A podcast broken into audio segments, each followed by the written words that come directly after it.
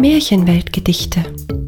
Der Podcast mit Märchen aus aller Welt, neu gedichtet und erzählt von Nancy Mertins.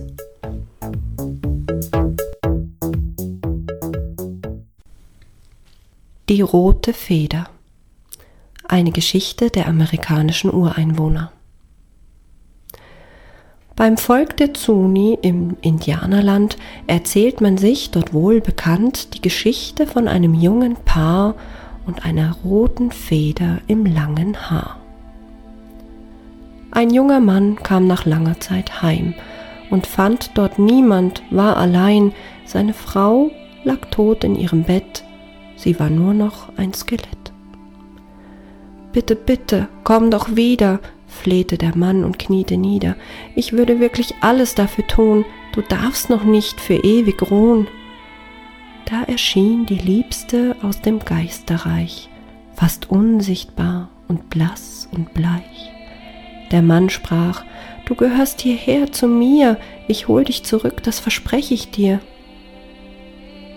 Lieber Mann, mach dich bereit, ich brauche nämlich dein Geleit, Folge mir ins Geisterreich über Stock und Stein und Teich. In mein Haar flechte ich diese rote Feder, von den Geistern hat die nicht jeder. So kannst du mich jederzeit erkennen, wenn sich unsere Wege trennen.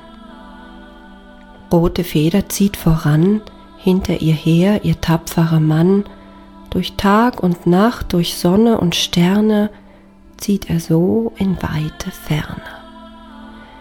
Sie schwebte über eine Schlucht so tief, dass ihr Mann verzweifelt rief, ich möchte mich ja nicht beschweren, aber wie soll ich die denn überqueren?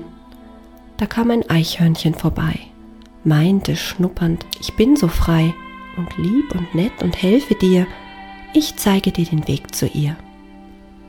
Er war jetzt wieder bei seiner Frau, folgte rote Feder schrittgenau, da schwebte sie über einen Teich und war dann weg von jetzt auf gleich.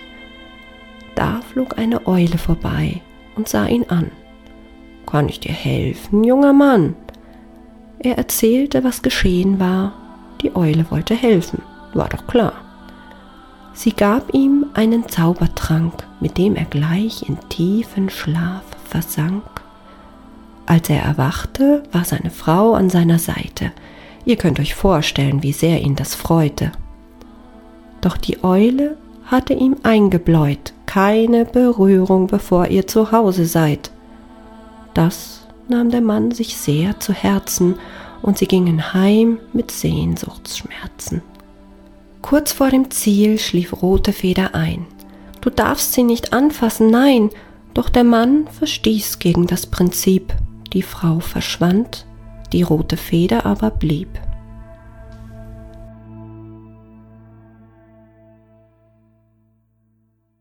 Das war die rote Feder, eine Geschichte der amerikanischen Ureinwohner. Eine Episode von Märchenweltgedichte von und mit Nancy Mertins.